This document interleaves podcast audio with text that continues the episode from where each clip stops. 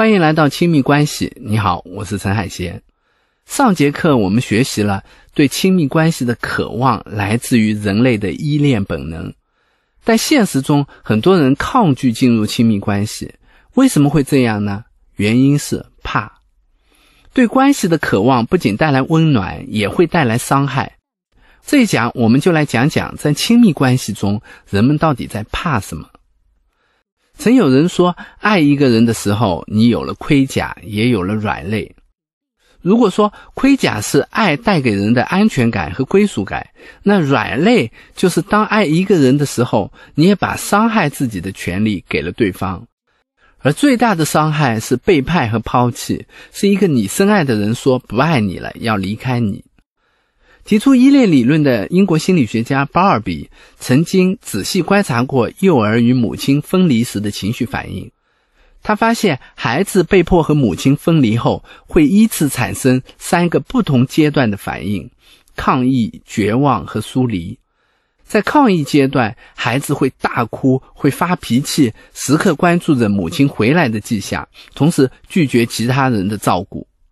经过抗议阶段，如果妈妈还不回来，孩子就进入了绝望阶段。他们的身体活动会减少，就算哭也是间歇性的、单调的哭。他们会变得退缩，没有活力，好像进入了一种很深的哀伤的状态。再然后，他们就进入了第三个阶段——疏离阶段。他们不再拒绝其他的开护者。他们会接受其他开户者带来的食物和玩具，甚至还会冲他们笑。而如果这时候妈妈回来，他们也会表现得漠不关心，不再黏着妈妈了，好像不管是妈妈还是其他人，他们都无所谓。他们不再对任何人产生依恋，却对糖、玩具或者食物越来越看重。也就是说，他们不再依赖人，而开始依赖物了。从愤怒到悲伤到疏离，为什么依恋关系的破裂能给人带来这样的情绪转变呢？因为每个人都有保护自己的本能，和依恋对象分离是一种痛苦的创伤性体验。这种创伤性体验虽然不会像身体的伤一样留下疤痕，但是也会造成心理上的疤痕。所以人们总会想方设法的来避免这种痛苦。这就是人们在亲密关系中的怕。怎么能让自己不去经历这种痛苦呢？简单的答案当然是不再爱了。有时候被一个人伤过，就会不相信所有人；在一段关系里受伤，就会不相信爱情。但更多的人不会这样做，因为就算一个人再冷漠，他的内心深处仍然会有一种隐秘的渴望。渴望有一个真正懂自己的人，把自己从冷漠的壳里拉出来。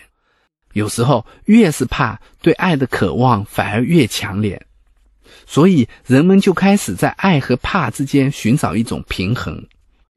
当怕占据主导的时候，人们会发展出两种平衡的模式：一种是外在的，不让自己进入一段真正的亲密关系，转而发展一些肤浅的、表面的关系。另一种是内在的，进入一段亲密关系，却通过调动自己的心理防御机制，屏蔽爱的感觉，以此来屏蔽对怕的焦虑。先说第一种形式，不让自己进入真正的亲密关系。我认识一个年轻的男孩子，长得挺帅，工作也不错，可就是单身。他有一个爱好，就是去咖啡厅撩女生。有时候看到一个女生气质不错，他就会上去跟人聊天，并要人家的微信。可是他从来不会真的跟他们交往。有一次，在父母的要求下，他去相亲，认识了一个非常漂亮的姑娘。这姑娘在各方面都符合他的要求，而且姑娘看起来也挺喜欢他。可是他却害怕了，思考再三，决定还是不再跟他交往。我问他：“你怕什么？”他说：“我觉得自己的事业还没打拼出来，也许他不会真的喜欢我。”于是他还是单身一人，偶尔到咖啡厅坐坐，见到某个不错的女生就去跟人家聊天，继续这个微妙的游戏。在这个例子里，撩女生代表了他对亲密关系的渴望，不进入一段真正的亲密关系，又代表了他对亲密关系的怕。这种暧昧是他在爱和怕之间找到的微妙的平衡。有时候，这种平衡还会体现在对性的开放和随意上。我们处在一个很奇怪的时代，这个时代性是容易的，爱反而难。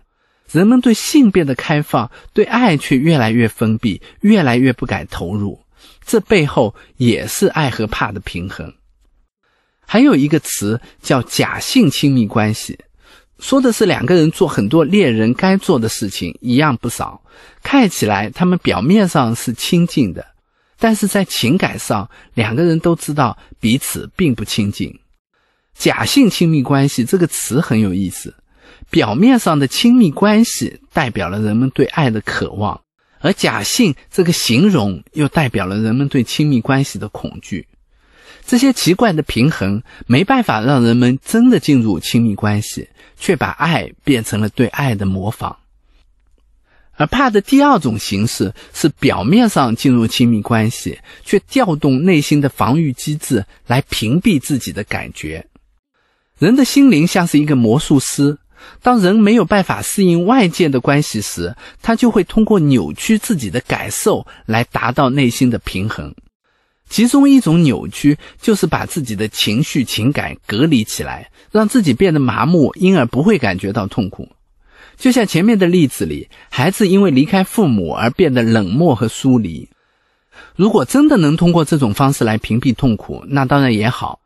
可实际上，人没有办法选择性的屏蔽一种特定的情绪。情绪的屏蔽就像一个玻璃罩，当它照下来的时候，会把自己跟他人、跟这个世界隔离开来，让人感觉不到痛苦的同时，也感觉不到快乐；让人不去焦虑的同时，也感觉不到爱。我来举个例子，我有个来访者是个相貌周正的小伙子，工作不错，很讨人喜欢。很多人给他介绍对象，他既不拒绝也不反对。他对恋爱抱有一种特别无所谓的态度，从骨子里他觉得恋爱是一件麻烦事。可是他觉得不恋爱也很麻烦。他在大学里也谈过几段恋爱，没过多久就分手了。如果有人问起，他会说就这样吧，没太大的印象。后来他通过相亲认识了一个女孩。也说不上多喜欢，也说不上多不喜欢，只是觉得条件合适，女孩子也不错，两个人就在一起了。相处了一段，女孩说：“你考虑过跟我结婚吗？”他想了想，是啊，也许该结婚了。于是有一天下班路上，他就顺道到公司旁边的珠宝店买了个戒指。女孩子很感动，他自己倒是没有太多的感觉。接下来一周的某一天，他从公司里请了假，跟这个女生就一起去领了证。他爱这个女孩吗？他很少问自己这样的问题。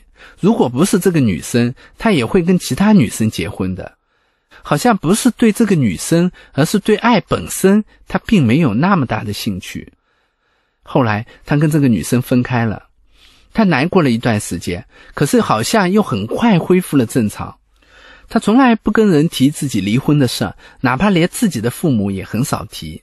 只是别人在介绍女孩子给他的时候，他不太去了。偶尔有一次和一个朋友去电影院看《摔跤吧，爸爸》，看到某一个片段的时候，他忽然就哭了，哭得泣不成声。朋友看到了很震惊，问他怎么了，他也不知道自己怎么了。其实他也被自己吓到了，他只好说：“这个爸爸太傻了。”在进入一段关系的时候，他对关系表现出了刻意的冷淡和不在乎。在一段关系里，他也很难有情感投入，总是给自己留很多的空间和余地。哪怕分手了，他也表现得很淡漠。只是他也并非毫无情感，偶尔的情绪失控表明，他只是把这些情感压抑下来了。而这种压抑背后，有他对爱很深的悲伤和恐惧在。爱和怕是亲密关系背后的两种动力。爱所主导的亲密关系能让人自然的去接近爱人，而怕所主导的亲密关系则会造成双方各种不恰当的亲近或者疏离，造成关系的扭曲和混乱，增加彼此的痛苦。认识了这两种动力，你就会发现很多奇怪的亲密关系中的行为，其实就是这两种动力的一种特别的平衡形式。因为渴望爱，我们想要亲近他人；因为怕，我们又想方设法的让这个人不那么重要。从理智上，我们知道亲密关系该走的路，但是我们心里的怕却哄着我们走了相反的方向，还骗你说你正在路上。给你留一道思考题：你对亲密关系有哪些渴望，又有哪些怕呢？爱和怕的平衡怎么发展出了你的关系模式？欢迎在评论区留言和我们分享。下节课我们继续讲讲人会怎么在爱和怕之间制造各种奇怪的平衡。我们下节课再见。